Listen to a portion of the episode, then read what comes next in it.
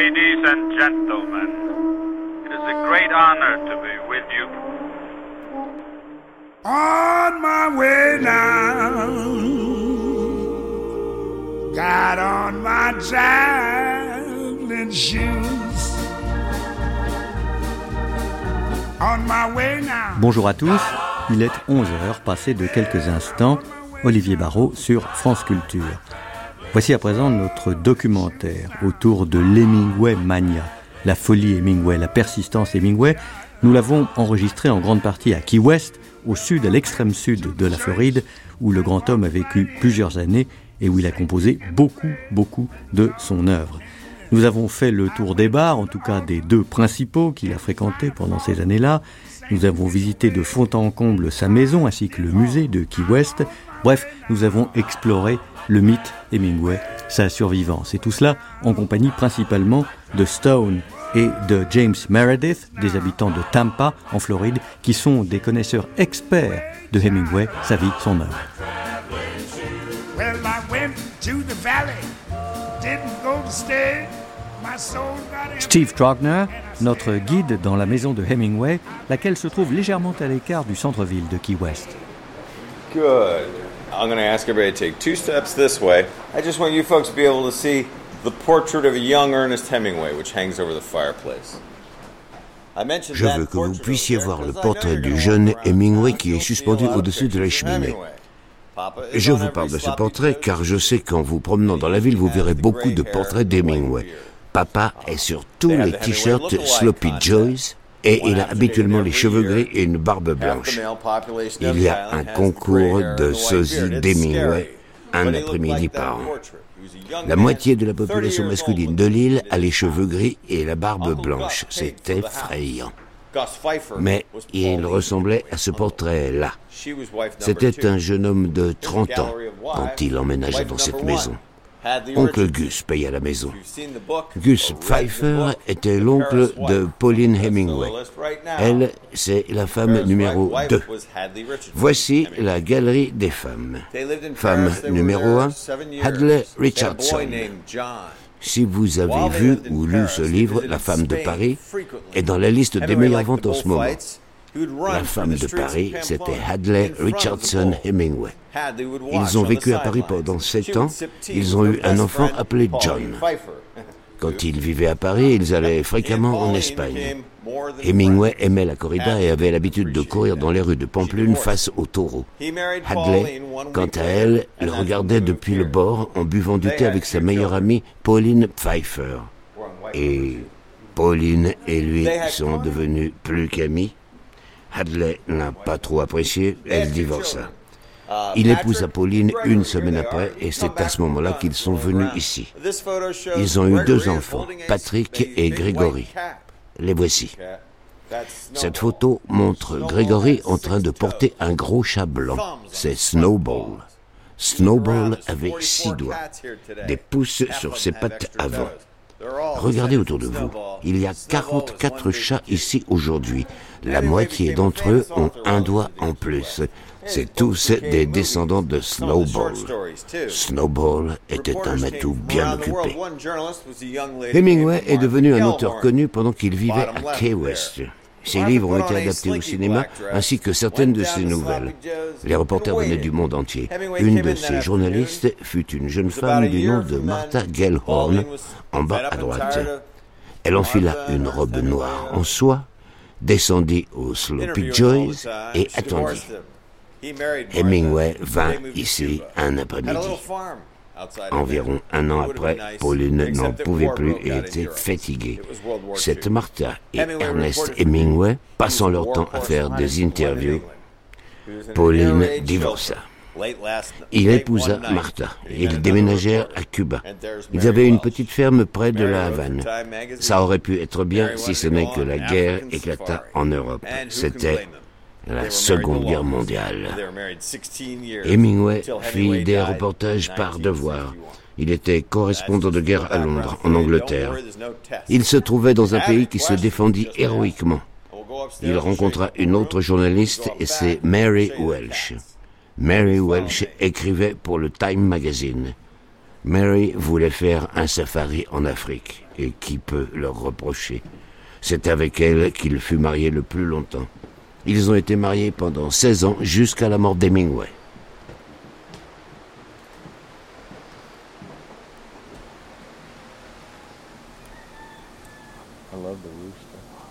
Yeah, the rooster. C'est le, le chant du coq. Ready? Mm-hmm. Nous sommes dans la maison de Hemingway à Key West et on entend de temps en temps le chant du coq. Ils sont très nombreux dans cette ravissante maison coloniale. Nous nous trouvons au bord de la piscine.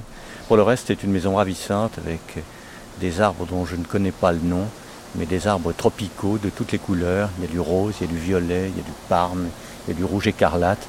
C'est tout à fait, tout à fait charmant.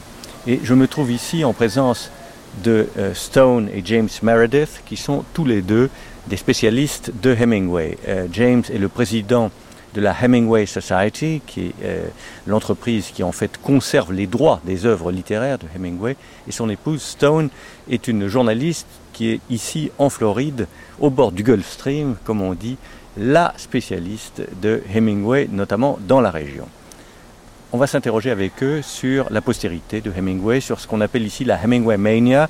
Il faut dire que à Key West, euh, il est partout.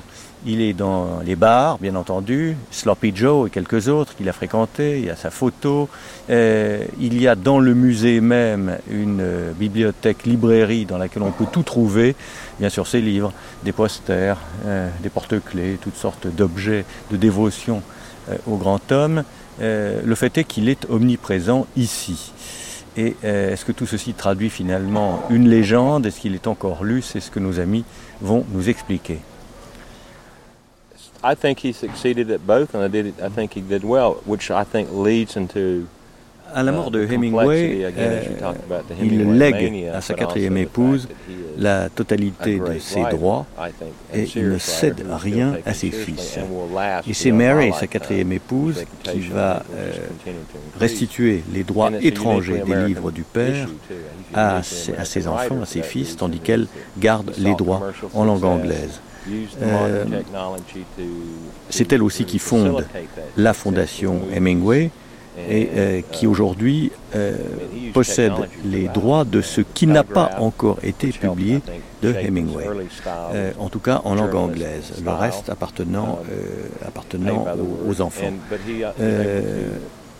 Ceci explique aussi que la, Hemingway Society ait pu publier une édition complète sous le titre de Under Kilimanjaro de, ses écrits autour, au fond, de ses, de ses chasses en Afrique, et qu'elle ait euh, quelques droits encore actifs.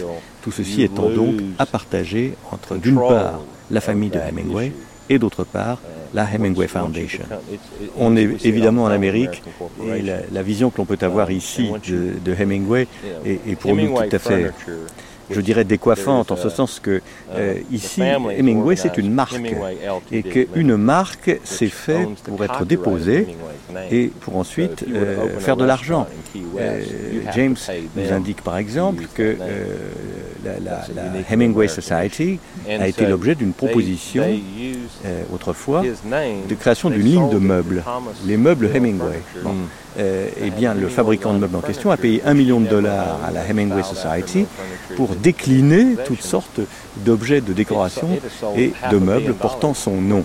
Euh, selon James, il n'est pas, tant que cela d'écrivains américains ou pas d'ailleurs qui sont devenus précisément des marques. Il évoque Shakespeare, il évoque Stendhal, je ne suis pas tout à fait sûr, éventuellement Tolstoy, et il dit évidemment qu'aucun d'entre eux n'a été l'objet d'une proposition comparable euh, avec les canapés Tolstoy, les chambres à coucher Shakespeare ou éventuellement euh, euh, les sofas Stendhal. Hemingway, c'est une marque. Et ici aux États-Unis, dès lors que le succès vous vient, euh, on perd très vite le contrôle de son identité. Euh, c'est un peu ce qui s'est passé dans le cas de Hemingway. Mais d'un autre côté, ça l'a gardé en vie, c'est-à-dire que personne ne conteste l'éminence de sa qualité littéraire. Le fait que c'est un, très grand écrivain euh, et qui a donc parfaitement réussi à être pris au sérieux comme écrivain et en même temps à faire de l'argent. Et on sait qu'aux États-Unis, il n'y a pas, ce n'est pas un péché que de réussir euh, du point de vue, du point de, vue de, de, l'argent, du point de vue de la réussite sociale, du point de vue du, euh, oui, de, de, ce qui va avec le fait que vos livres se vendent et que vous en récupérez euh, des droits très très importants. D'autre part, James nous rappelle, au cas d'ailleurs improbable où on l'oublierait, que les raisons de la postérité de Hemingway tiennent au fait qu'il évoque des, questions, des sujets extrêmement intemporel, voire éternel, et qu'il n'y a aucune raison que tout ceci euh, finalement euh, s'atténue. Son pronostic à lui, c'est que bien au contraire, la gloire de Hemingway va continuer de grandir.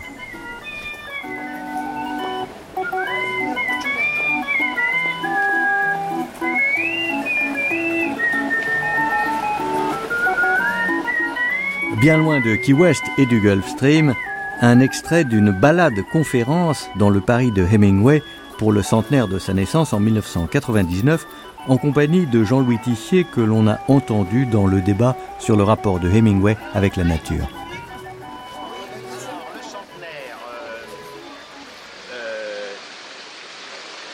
on va le, une promenade sous un ciel radieux. Et à chaque fois que j'ai fait cette promenade, c'était sous un ciel radieux, à 5, euh, 4 ou 5 reprises. Alors, euh, voilà pour la, fréquentation pour ce qui est du littéraire lui-même. Rares sont les œuvres qui n'évoquent pas Paris ou qui ne mentionnent pas une expérience parisienne. Seules quelques nouvelles courtes, enracinées dans le Middle West américain, celles aussi qui ont comme sujet l'expérience des combats, de la guerre, d'Espagne, le vieil homme et la mer, enfin, ne parlent pas de Paris. Mais dans toutes les autres, il y a comme une sorte, ce qu'on pourrait appeler le motif parisien, motif parisien soit comme trace, simplement, mais souvent comme une part d'expérience importante, comme contrepoint, le plus souvent contrepoint heureux à une situation difficile, concrétisant même le bonheur, la jeunesse, la vie, dans le dernier ouvrage, Paris est une fête. Paris est une fête, c'est quelque chose qu'il a écrit, rédigé avec euh, des papiers qu'il a retrouvés au Ritz. Il y a une belle histoire là, qui est un peu légendaire, mais qu'il a rédigé juste avant de tomber franchement dans la dépression, avant d'aller subir les électrochocs à la clinique Maillot.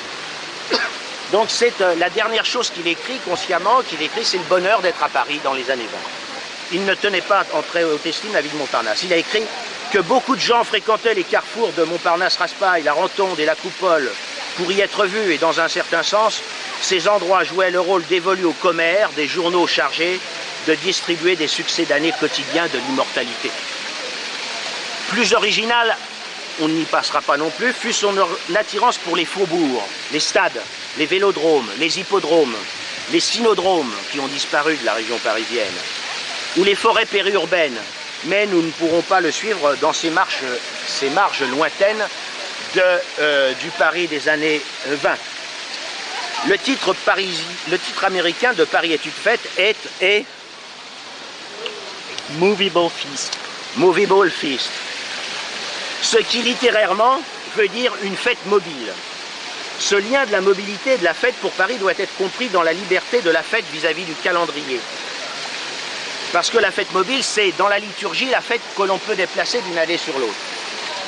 Notre trajet a une logique topographique.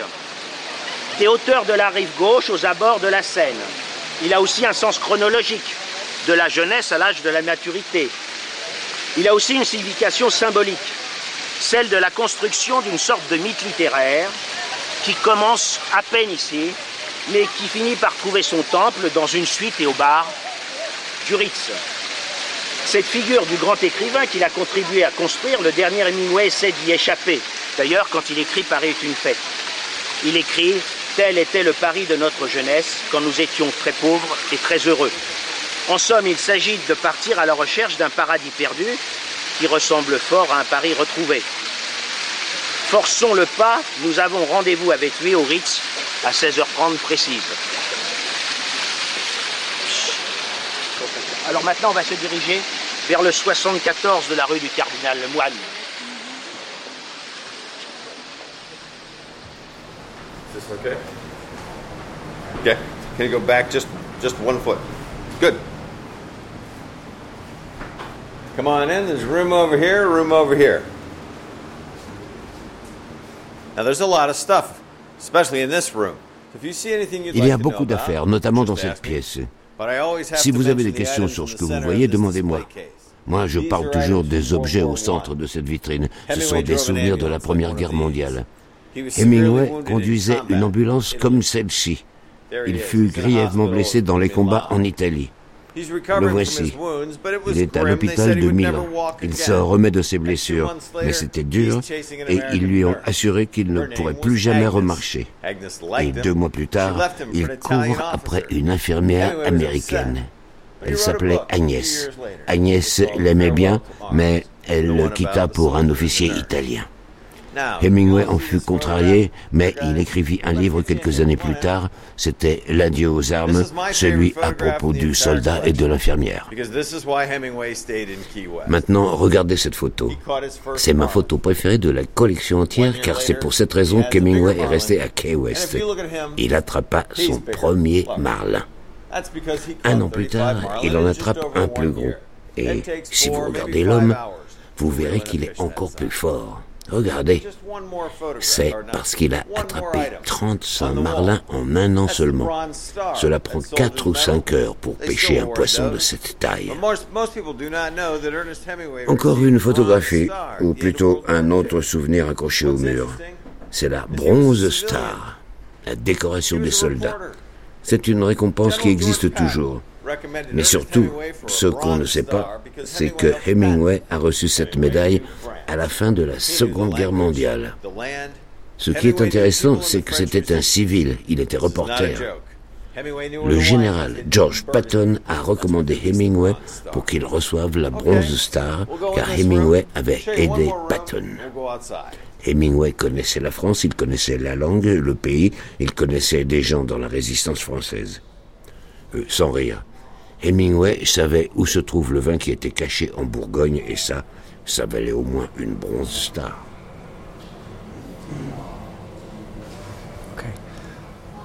Nous sommes au musée d'histoire de la ville de Key West et bien entendu, plusieurs salles sont consacrées à Ernest Hemingway. Dans une vitrine ici, euh, quelque chose qui probablement authentique, euh, qui nous ramène bien des années en arrière, puisqu'il s'agit tout simplement de son uniforme d'ambulancier alors qu'il fut blessé par des éclats d'obus. Et euh, la légende de, cette, de l'exposition euh, fait remarquer que les taches de sang sont encore visibles sur l'uniforme en question.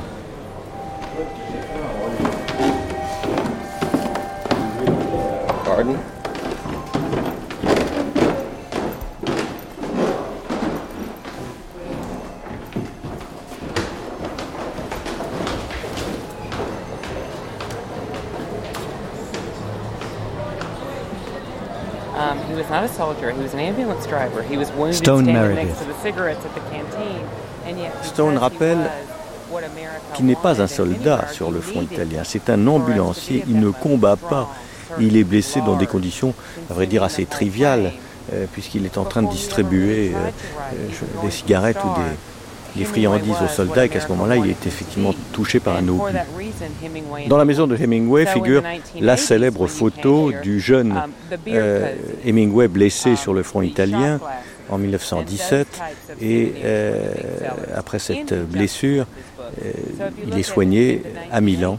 On le voit allongé dans le lit avec un air finalement assez bienveillant et cette photo a d'un coup créé le mythe. Et pourtant, cette photo de Hemingway âgé de 18 ans va faire le tour de l'Amérique, va constituer d'emblée une légende, un mythe qui va être identifié. Pourquoi? Parce qu'il correspond exactement à ce que veut l'Amérique de l'époque. Elle veut un héros, un héros jeune, un héros euh, qui est en train de combattre, du moins c'est ce qu'on dit, même si ça n'est pas exact, quelqu'un de positif. Il va revenir ici euh, aux États-Unis et euh, le mythe va se poursuivre. Les photos ultérieures que nous avons de lui le montrent avec la barbe, euh, buvant euh, sec, menant, se livrant à ses activités assez violentes d'ailleurs, la pêche au gros, etc. il a des lunettes de soleil. Il a l'air d'un héros. Et puisqu'il a l'air d'un héros, il en est un. Et ça, c'est la formidable ambiguïté du personnage, dont il n'est pas dupe une seconde. Il sait très bien que tout ça, d'une certaine façon, c'est aussi bidon que la maison où nous nous trouvons. Mais dans ce domaine, c'est le plus fort. Des écrivains américains de sa génération, il est le seul qui atteigne à cette, à cette mythologie. En plus, il gagne de l'argent, beaucoup, avec ses livres. Il a tout bon, comme on dirait aujourd'hui. Et euh, Stone rappelle même le rôle du 11 septembre dans le revival, dans le retour de Hemingway. Pourquoi? Parce que ce qui va euh, primer à partir du 11 septembre, c'est l'image. Euh, non pas qu'elle ait été sous-estimée jusqu'alors, mais il est évident que le 11 septembre, c'est d'abord et avant tout un spectacle. c'est un show, c'est de l'entertainment. Et les Américains vivent ça de deux manières. Et à nouveau, cette ambiguïté ou cette ambivalence typique de Hemingway.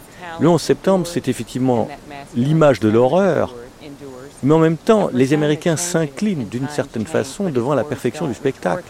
C'est affreux, c'est cynique, c'est épouvantable, c'est tout ce qu'on veut, oui. En attendant, ça défie l'entendement.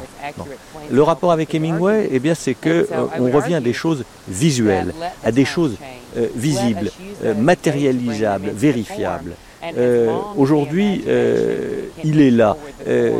c'est vrai que dans la, dans la boutique de souvenirs, on a des images. Bon, mais il y a toujours eu des images pour les vedettes, pour les célébrités. Mais il n'y a pas que des images.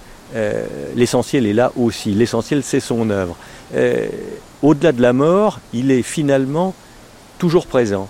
Euh, il y a quelque chose de profondément américain chez Hemingway. il, est, il ne peut être qu'américain et il est vécu ici, reçu comme quelqu'un qui est peut-être, au fond, l'un des emblèmes de cette quintessence-là. Euh, beaucoup de show-off, beaucoup de légendes, beaucoup d'apparence, euh, une certaine forme de vulgarité. Euh, oui, d'accord.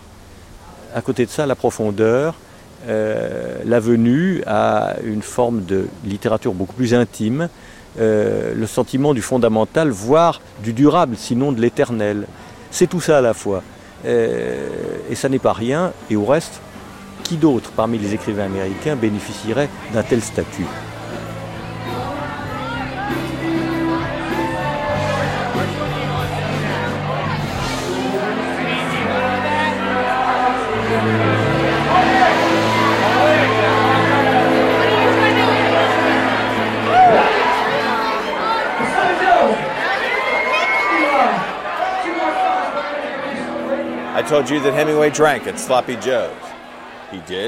Je vous ai dit qu'Hemingway buvait des verres au Sloppy Joe's, et pas qu'un peu.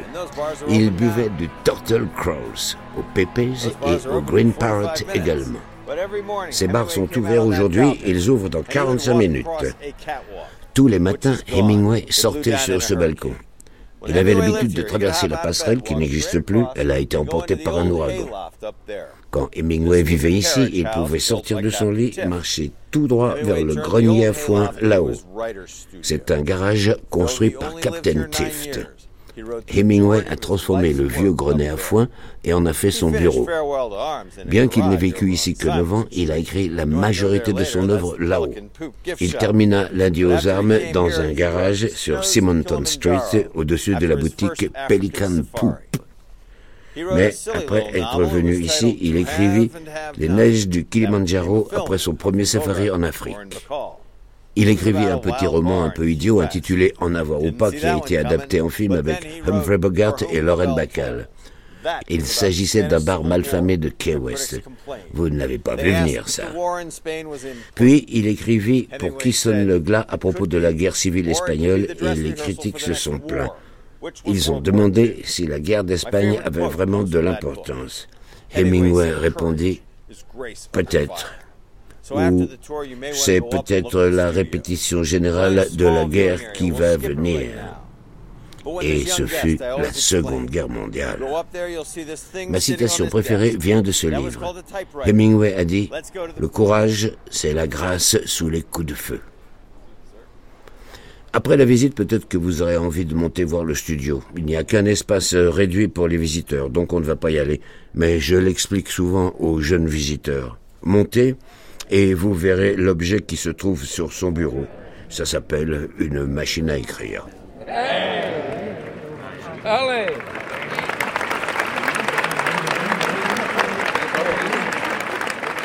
Le mythe Hemingway, l'écrivain s'est appliqué d'emblée à l'installer en Italie, à Cuba, à Key West. Zoccato, journaliste taurin que l'on a entendu hier dans le débat sur la violence et la corrida, rappelle qu'en Espagne, pays que Hemingway aimait entre tous, on continue à venir à sa rencontre.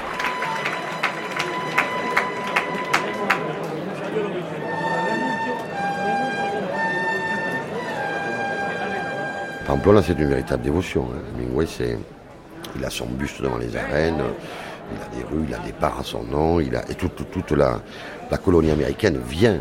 Euh, il faut ne pas oublier aussi que vient et suit, 50 ans après, euh, les Américains viennent avec son bouquin dans les mains et font le périple qu'il a fait en passant par Barcelone et en arrivant. Euh, ils prennent aussi le train de nuit parfois, pour, comme avait fait Hemingway, pour rejoindre, pour rejoindre Pamplune. Il y, a, il y a même, et ça c'est incroyable, il y a il y a 16 morts qui se sont effectués par des taureaux à Pampelune. Euh, le seul étranger est un Américain, Peter Matthew Tassio, de 22 ans. Et il est mort avec... Euh, il s'est fait attraper par un taureau. Il avait lu le bouquin d'Hemingway. La veille, il était à Barcelone. Il a pris le train de nuit. Et quand euh, son cadavre, qui s'est fait presque tuer instantanément par, un taureau de Torre Estrella, il avait dans son sac à dos le bouquin d'Hemingway. Il suivait pratiquement pas à pas, il a tout parlé. Euh, les Américains suivaient totalement euh, les fêtes et, en tout cas euh, sa présence à, Pamplune qui, reste. Il y a, un hôtel qui est là où. Alors c'est pareil. On dit que, et puis je suis assez ami avec le propriétaire de cet hôtel qui s'appelle l'hôtel La Perla, qui est place del Castillo. Et juste pour vous dire que énormément d'Américains viennent et euh, Hemingway, dans son bouquin, dans un de ses bouquins, dit qu'il a séjourné à l'hôtel La Perla. Il y est peut-être passé une, euh, après-midi ou deux dans la mesure où Antonio Ordonez et Dominguin étant là et s'habillaient dans cet hôtel, il est sûrement venu faire la sieste. Mais euh, y dormir régulièrement, non. Et comme quoi les légendes se font, mon ami propriétaire de l'hôtel vend chaque année la chambre d'Hemingway. Il y a la machine à écrire d'Hemingway euh, dans la chambre. Donc il en a acheté sept. Il y a le portrait d'Hemingway. Il en a acheté sept. Et il fait croire à sept Américains, en leur faisant promettre de ne jamais en parler, qu'ils ont la chambre d'Hemingway. Et ces sept Américains sont devenus copains. Et je pense que depuis 30 ans, ils n'ont jamais avoué. Ils pensent tous avoir la chambre d'Hemingway. Et, et, un, autre exemple, je me rappelle, un jour il m'a dit, euh, écoute, il y a Margot Hemingway qui vient. Elle suit le chemin de son grand-père. Elle était dans la phase un petit peu, elle était un peu forte. Et elle me dit, oui, euh, et il me dit, écoute, est-ce que tu peux porter du, château Margaux Parce que moi, je suis à, Bordeaux. J'habite à Bordeaux. Donc j'ai dit, écoute, oui, je te porter d'autres bouteilles de château Margaux, puisqu'elle vient dans la chambre de son grand-père, etc. Je lui dis, laquelle tu veux lui donner? Je lui dis, je sais pas, on va en prendre une. Et et on a passé une. Et, je me rappelle de la traduction parce que je traduisais pour, Il y avait des Suédois, il y avait des Américains, il y avait, il y avait Français, il y avait les Espagnols, bien sûr, qui venaient fêter Margot Hemingway. Et il lui a donné, euh, le patron de l'hôtel lui a donné symboliquement la clé que j'ai vue cinq minutes avant qu'il ait pris au hasard dans, le truc de, la chambre Donc tout ça, mais ça, ça entretenait et c'était. Euh, voilà, Pampelune est vraiment, je pense que s'il y a une ville en Espagne euh, à qui Hemingway a donné un, renom et un relief et vraiment de l'importance, c'est Pampelune.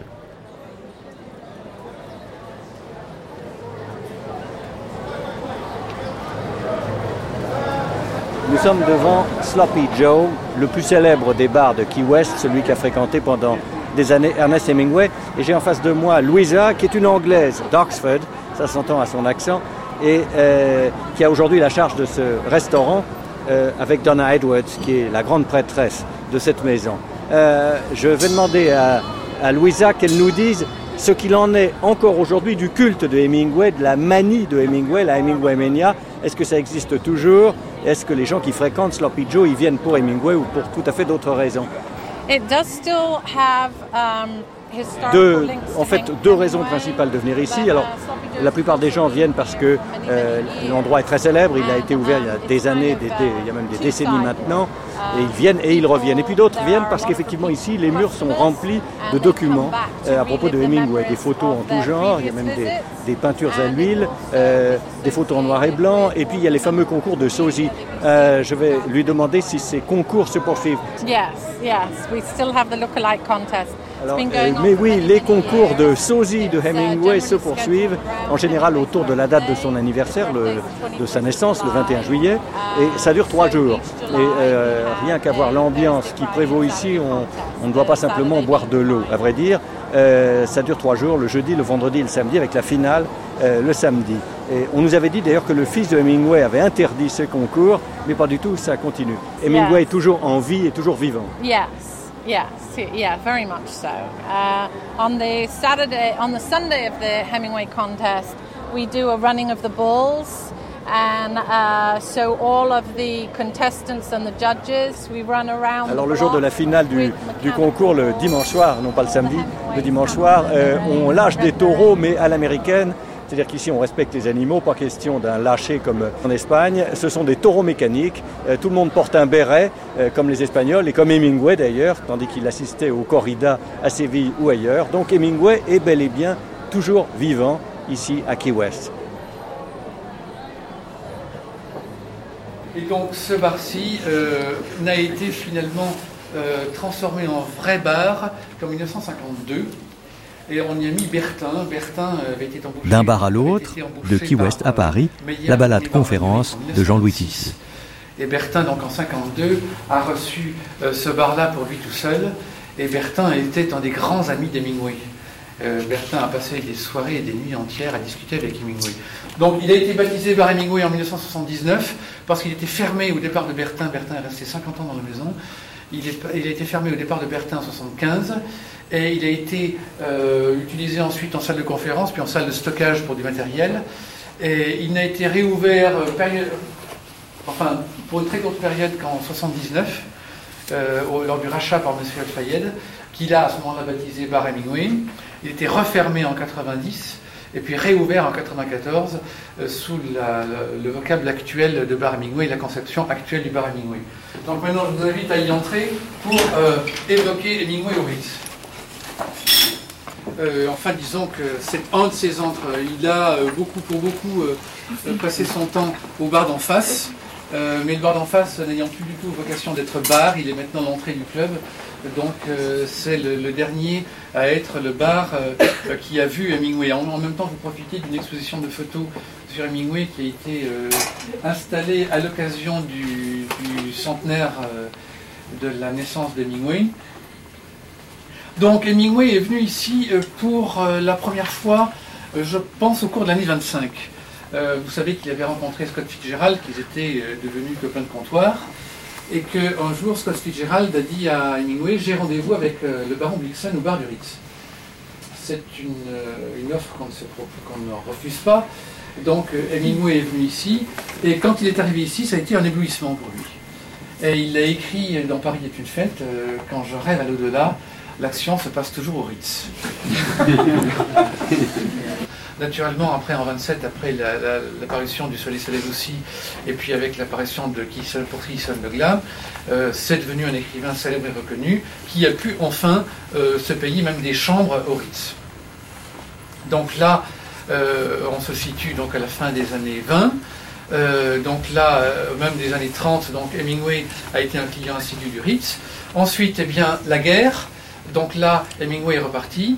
Euh, en 1944, euh, quand les troupes alliées se retrouvent à Rambouillet euh, pour préparer l'entrée dans Paris, Patton se dispute avec un de ses correspondants de guerre, qui a un comportement odieux, qui ne porte pas l'uniforme du correspondant de guerre, qui était jaune par rapport à l'uniforme vert des, militaires, qui portait des armes alors qu'il était interdit de porter des armes à un correspondant de guerre, donc il le vire.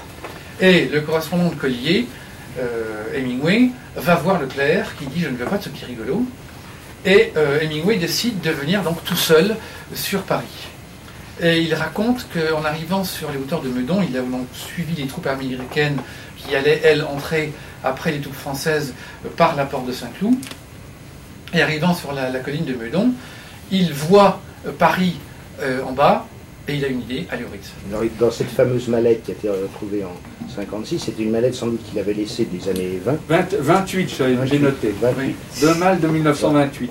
Et il y a les notes qui vont permettre des notes, Paris est une fête. Et qui vont aller pour Paris une fête, surtout que c'est un moment où lui-même est en crise d'écriture, il a plus beaucoup de difficultés à écrire, et c'est avec ces notes qu'il va rédiger relativement rapidement Paris est une fête, euh, qui est une sorte de résurrection du Paris d'avant le Ritz, d'ailleurs, parce qu'il n'était pas encore, enfin, il était venu épisodiquement. Oui, oui, il était, c'était, ben, c'était euh, donc ses mémoires révèlent euh, enfin, ce qui s'est passé à peu près entre 25 et 27. I think it's important also to remember that the Hemingway was a man and a writer and a journalist, and he's also um, an image and an international thing. Stone Meredith. And upon his return to Key West, he finds his house on a tourist map. Hemingway, c'est une image, c'est en quelque sorte une icône. Euh, c'est quelqu'un qui sait très bien, très vite, que euh, euh, les choses vont changer et qu'il n'y a pas d'immuabilité dans ce qu'il a pu connaître. Euh, Stone évoque par exemple l'Espagne, euh, où, euh, comme on sait, il s'y rend pour des raisons d'abord tauromachiques et également pour travailler, pour, rejoindre le front des républicains, et s'apercevoir quand il reviendra en Espagne ultérieurement, notamment dans les années 50, qu'en fait, ce qu'il a aimé en Espagne, c'est l'Espagne, c'est les Espagnols, c'est peut-être moins les républicains que, au fond, ce pays et sa culture. Il a des amis dans les deux camps. Les choses ont changé, il n'est rien d'immuable. De la même façon, il a connu le Paris des années 20. Parfait, il en a fait un livre magnifique. Oui, et puis il revient à Paris. Il revient à Paris au moment de la libération, en 1944, et puis ultérieurement. Et là encore, les choses ont changé. Euh, ceux qu'il avait connus, les peintres, les écrivains ne sont plus à Paris. Quant à l'Afrique, où il ira à maintes reprises, euh, le paradoxe veut qu'on s'y rende pour y explorer la nature, pour s'en émerveiller, mais en même temps qu'on s'y rend, d'une certaine façon, on la met en péril. Autrement dit, le temps qui passe, les années, euh, l'évolution politique des choses modifie complètement l'environnement et la perception qu'on en a. Hemingway avait ce sens-là. Euh, c'est pour ça d'ailleurs qu'il était contre le tourisme, qui encore une fois compromettait euh, la, nature intacte. Euh, il, a, il a absolument le sentiment de l'évolution des choses. Quand il revient à Key West, que constate-t-il Il figure sur les cartes des attractions à visiter absolument, en tout cas sa maison. Il est lui-même une attraction. Il est devenu non plus un écrivain, mais euh, une espèce de raison sociale. Euh, les choses ont changé et euh, cette capacité à anticiper tout cela, à le mesurer, ne compterait pas pour rien aux yeux de Stone dans ce qui demeure, une fois encore, l'actualité de Hemingway. Does she know that's her on her picture? Well, I that just, picture? I sent it to her. Yeah, and my friend Kimmy's the photographer. So, uh-huh. yep. Yeah, that's a fantastic I was here photo. at that wedding and brings back lots of fun memories. Yeah. Oh, they're great when, Yeah. we, when we have weddings here. Good. Yeah, we had a great A couple people snuck upstairs. I just hope they're not writing a book up there. The pool. La piscine. Quelques-uns parmi vous l'ont déjà visité avant. Peut-être que vous avez déjà entendu parler de l'histoire du centime et de la piscine. Je vais vous la raconter. Mais j'aimerais rajouter des histoires que vous n'avez jamais entendues. Je pense que c'est intéressant de vous raconter que quand Hemingway a vu pour la première fois ce jardin, il n'y avait rien que des mauvaises herbes. Il dit à sa femme, on va construire quelque chose dont j'ai toujours voulu. Hemingway a construit un ring de boxe. C'était juste là. Il s'est entraîné à boxer pendant six ans. Euh, Saviez-vous que Hemingway a arbitré des matchs professionnels de boxe dans un bordel? On en avait un juste par là, au coin de la rue. Il s'appelait le Paradis Bleu. Et puis il retourna en Espagne. Il adorait l'Espagne. Je vous l'ai déjà dit. Il voulait y vivre. On lui a refusé parce qu'il avait choisi le camp des perdants dans cette guerre civile. Hemingway a été banni d'Espagne pendant dix ans, mais il y était toujours en 1937. Ses enfants étaient à Key West. Patrick eut une idée. Il dit à sa mère, Papa a toujours voulu une piscine. Moi, je crois que c'était les enfants qui voulaient la piscine. Cela a pris dix mois aux ouvriers de creuser le trou.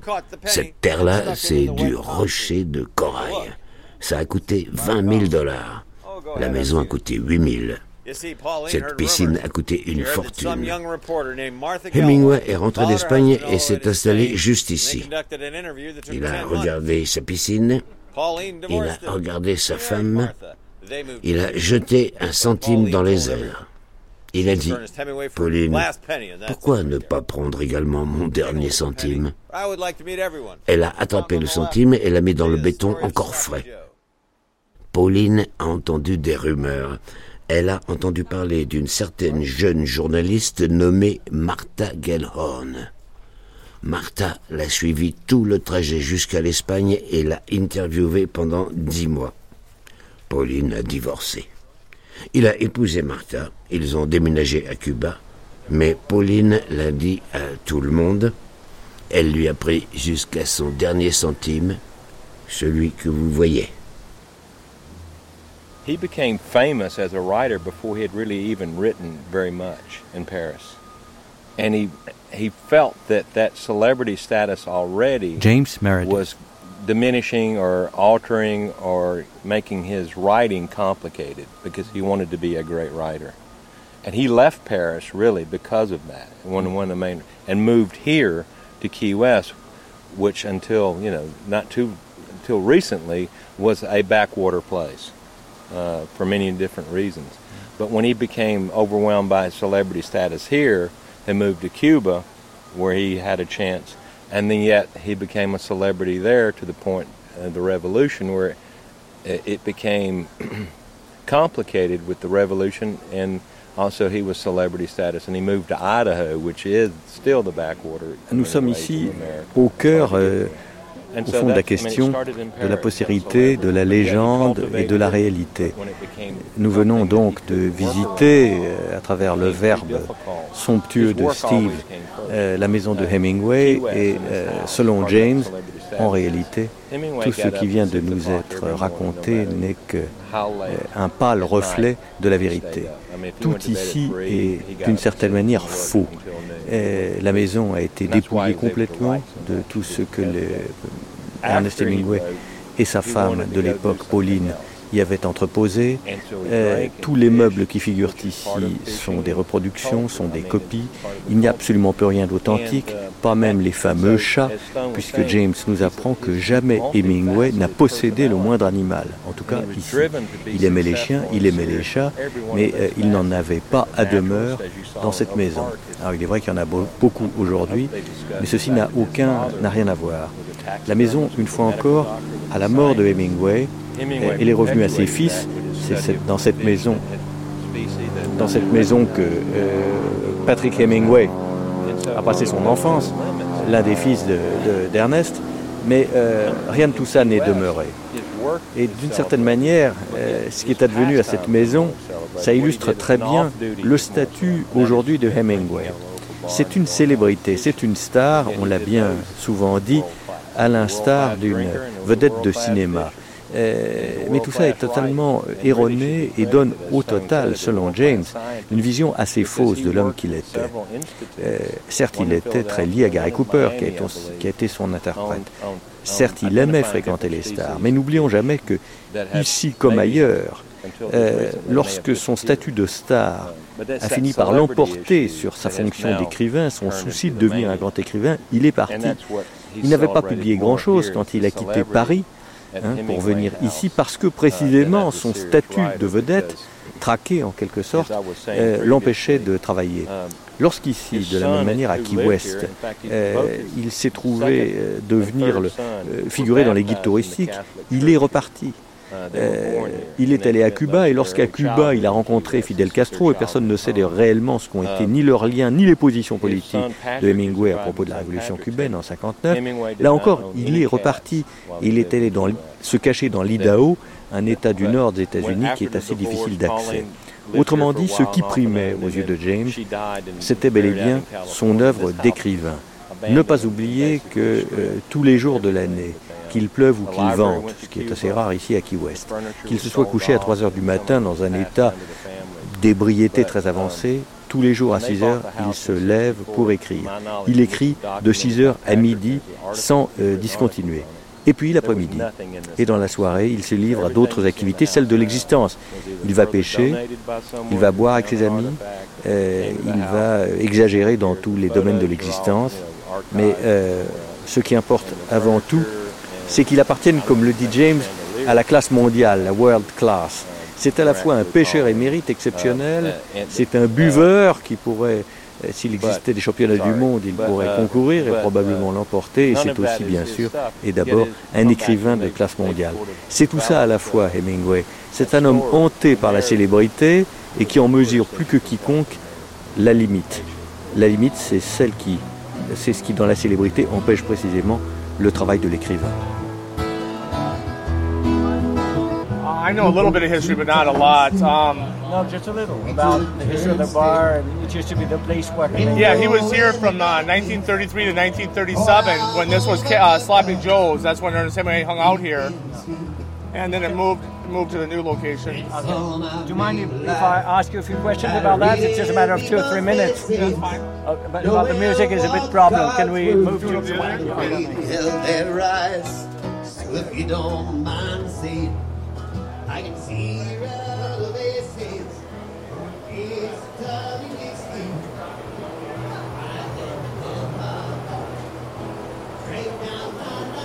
Un autre bar ici à Key West, Captain Tony, euh, il prétend ici que c'est le plus ancien bar de Floride. Nous n'avons pas vérifié. Toujours est-il que c'est là euh, que se trouvait le premier Sloppy Joe, euh, ce fameux bar bruyant fréquenté par Hemingway dans les années 1933-1937. à ce moment-là, Sloppy Joe a bougé et se trouve maintenant au coin, là, exactement une minute, là où nous étions il y a quelques instants. mais Hemingway semble toujours présent euh, dans cet endroit étrange où sont suspendus des dizaines et des dizaines de soutiens-gorge, de taille extra, extra large d'ailleurs, euh, et puis des quantités d'autres souvenirs, pas simplement d'ailleurs de Hemingway. Mais on va quand même essayer de savoir si le mythe Hemingway a encore un sens ici chez Captain Tony. From 1933 to 1937, this was Sloppy Joe's Bar. And this is where Hemingway used to come and drink. he actually wrote, started writing chapters of uh, For Whom the Bell Tolls in this bar, and he met his third wife Martha in this bar. C'est ici même, chez Captain Tony, qui à l'époque était donc Sloppy Joe, que euh, Hemingway a commencé à écrire Pour qui sonne le glas, et c'est ici qu'il a rencontré sa troisième femme, Martha Gellhorn. The uh, bell behind the bar that the bartenders ring when they get a tip belonged to our old firehouse here. And Hemingway did not like that bell. They rang it every Sunday morning at 8 o'clock so people would get up and go to church. So he and some of his friends went and stole it one night and brought it into the bar. Euh, la cloche qui se trouve derrière le bar aujourd'hui et que, euh, que l'on fait sonner à chaque fois que quelqu'un donne un pourboire, autrefois, elle sonnait tous les matins à 8 heures et ça énervait beaucoup Hemingway, qui l'a fait retirer de l'endroit où elle se trouvait pour qu'on l'apporte ici, euh, au bar du, de, de, chez Captain Tony, donc de Sloppy Joe à l'époque, qu'il fréquentait tous les jours. And we have the uh, bar, the, Heming, uh, the bar stool. Bar stool Hemingway used to sit on, hanging from the ceiling where the pool tables are. Alors, il se pendait euh, au plafond quelquefois, il s'asseyait sur le, sur le bar lui-même euh, lorsqu'il avait un tout petit peu exagéré, ce qui, je crois, se produisait fréquemment. May I ask everybody to just take a couple more steps over this side, a little cooler over here. Voici la chambre à coucher principale. La plupart des meubles appartenaient au Hemingway. La plupart venaient d'Espagne. Comme je vous l'ai déjà dit, il adorait l'Espagne. Le grand coffre dans le coin, vous voyez ce coffre avec cette céramique dorée, c'est du style espagnol. Cette œuvre vient du Mexique. Hemingway avait l'habitude d'emmener ses garçons dans un ranch qui propose des activités touristiques au Mexique chaque été. Il en rapporta ce coffre. Sur le coffre, vous pouvez voir la statue d'un chat. Rappelez-vous qu'avant de vivre ici, ils vivaient à Paris. Ils organisaient des soirées et ils ont rencontré Pablo Picasso qui était quasiment inconnu. et il donna à Pauline la statue d'un chat. Nous avions l'original, il était collé sur le dessus du coffre. Il y a neuf ans environ, quelqu'un s'est introduit dans la pièce entre deux visites guidées. Il a arraché la statue du coffre et s'est enfui avec. Ils l'ont rattrapé quelques jours plus tard ici dans la vieille ville. Il avait brisé la statue en mille morceaux. Ceci est une réplique. Quel dommage. L'homme a purgé une peine de quelques années dans une prison du comté. Vous pensez que cela suffisait? Nous avons toujours une potence sur Green Street. Nous ne l'avons pas utilisée depuis 100 ans. Voici un autre lustre appartenant à Pauline. Quelques-uns d'entre vous ont raté le début. Pauline Hemingway a arraché tous les ventilateurs de la maison afin d'accrocher des lustres qu'elle avait achetés à Paris. Comme vous pouvez le voir, il y a un lustre dans la salle de bain. Elle n'a épargné aucune pièce de la maison, mais nous non plus. Elle ne nous a pas épargnés en enlevant les ventilateurs.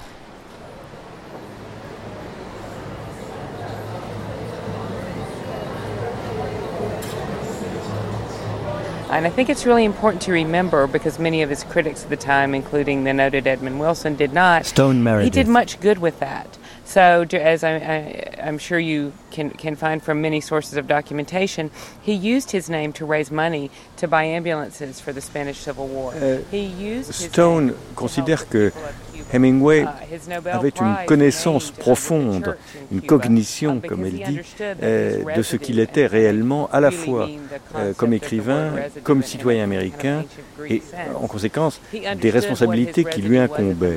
Euh, on sait qu'il avait utilisé son nom, déjà très célèbre, pour financer des ambulances sur le front pendant la guerre mais qu'il avait aussi, par exemple, quand il habitait à Cuba, euh, donné au fils d'un de ses amis, qui était très très pauvre, certains de ses manuscrits. il lui avait dit, garde ça précieusement, un jour, ça vaudra de l'argent, ça vaut, ça vaut de l'argent et ça te servira à financer les études de ton fils. Euh, autrement dit, il y a chez lui une connaissance profonde de ce qu'il est, une conscience de ce qu'il est, euh, encore une fois comme écrivain et comme citoyen. Alors tout ça, évidemment, ça paraît un peu solennel, euh, mais ça n'est pas indifférent. Et c'est certainement là encore un autre aspect qui est assez rarement mis en évidence de la réputation d'Hemingway aujourd'hui. Hemingway, ici, on, s'arrête ici sur les quais pour euh, dire qu'Hemingway a fait évidemment partie de cette internationale qui est l'international des pêcheurs à la ligne. La balade Hemingway de Jean-Louis Tissier. Au début de sa vie, on pourrait dire même à l'amont de celle-ci, que quand il ne se connaissait pas encore, quand il ne connaissait encore que les eaux douces, qu'il a écrit ses nouvelles halieutiques, qu'il a décrit dans ses nouvelles halieutiques. Nick Adams, le jeune homme à la rivière, et son sosie. Il a rédigé Hemingway La rivière au cœur double, une rivière claire, pleine de truites, sur les pentes de la montagne Sainte-Geneviève, dans cet appartement du 7e, studio du 7e étage du 39 de euh, la rue Descartes. Et déjà, on s'aperçoit en 1924 que Nick Adams est un technicien précis de la pêche à la mouche.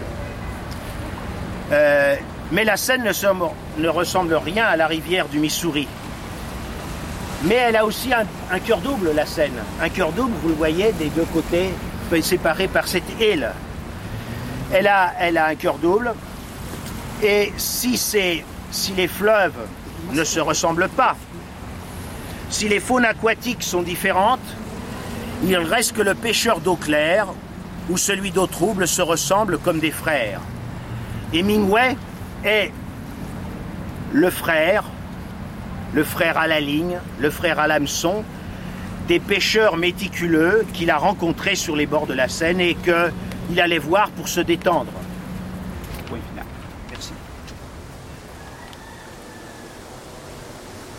The serious Hemingway, the literature, uh, is more popular today than, again than it was than he was. James Meredith. Um, in 61, and he studied more, you know, than any other American author, I think. Euh, des choses qui sont rassurantes à l'âge de la, de- du numérique euh, régnant ou du, règne annoncé et général du numérique qui pourrait, qui pourrait peut-être menacer les œuvres imprimées. Uh, Euh, James nous rappelle, nous apprend plutôt que euh, incontestablement Hemingway romancier est plus étudié encore aujourd'hui qu'il ne l'était au moment de sa disparition. Euh, le magazine, le journal, publié par la Hemingway Society, euh, qui s'appelle The Hemingway Review, est certainement la plus importante des euh, revues de cet ordre consacrée à un seul écrivain. Euh, la, la Hemingway euh, Society se réunit tous les deux ans en congrès. Euh, elle attire quelques 200 ou 300 spécialistes du monde entier. Et euh, ces, ces réunions ont lieu tantôt aux États-Unis, tantôt en Europe. Et euh, le nombre d'abonnés à cette revue ne cesse d'augmenter. De la même façon, c'est la Hemingway Society qui a entrepris une charge considérable euh, qui est de publier la correspondance de Hemingway. Euh, Tenez-vous bien, euh, ceci tiendra en 12 volumes, publiés sans doute à Cambridge, par Cambridge University Press, je suppose. Ça représente quelque chose comme 6 à 7 000 euh, lettres, ce qui est absolument énorme. Et James pense qu'il n'est guère d'écrivain du XXe siècle qui soit à ce point aujourd'hui l'objet d'entreprises de la sorte.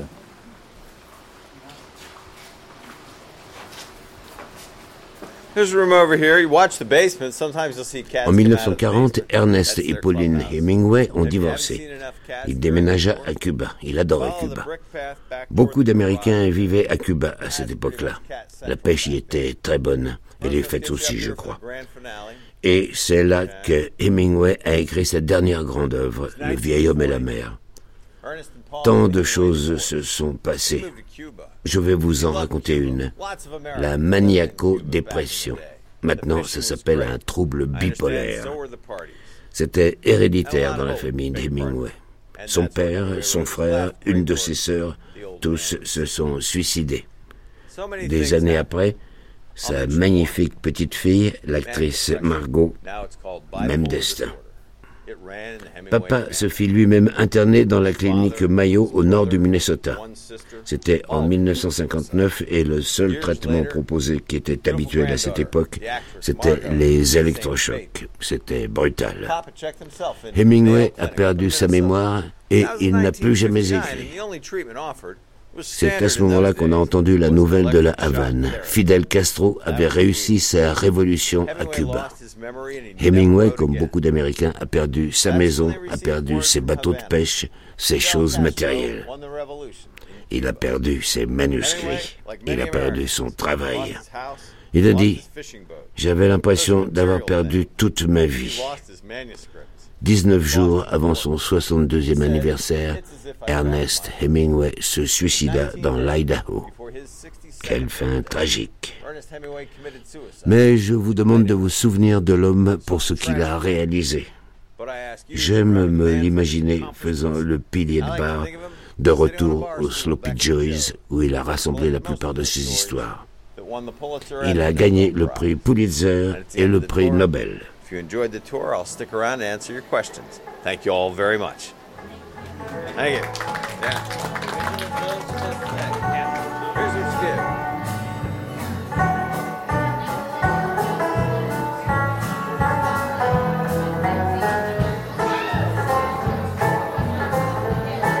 C'était l'Hemingway Mania. Les traductions étaient lues par Jean-Pierre Calfon. Attaché d'émission Elsa Génard, prise de son Georges Thau, mixage Olivier Dupré, un documentaire d'Olivier Barrault et de Guillaume Baldi.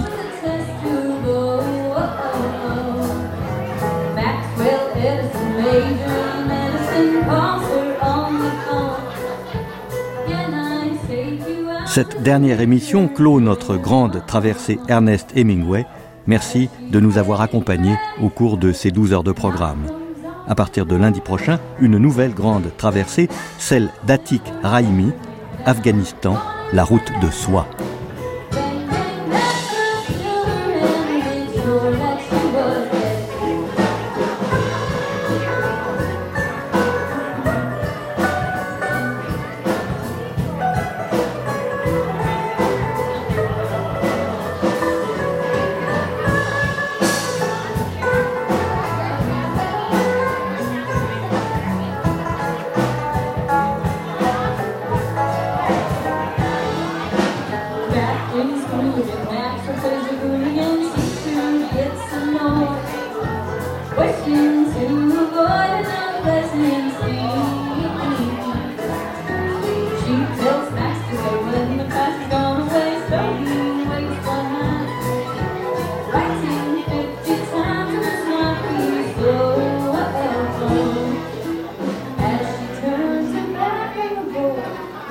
Yeah.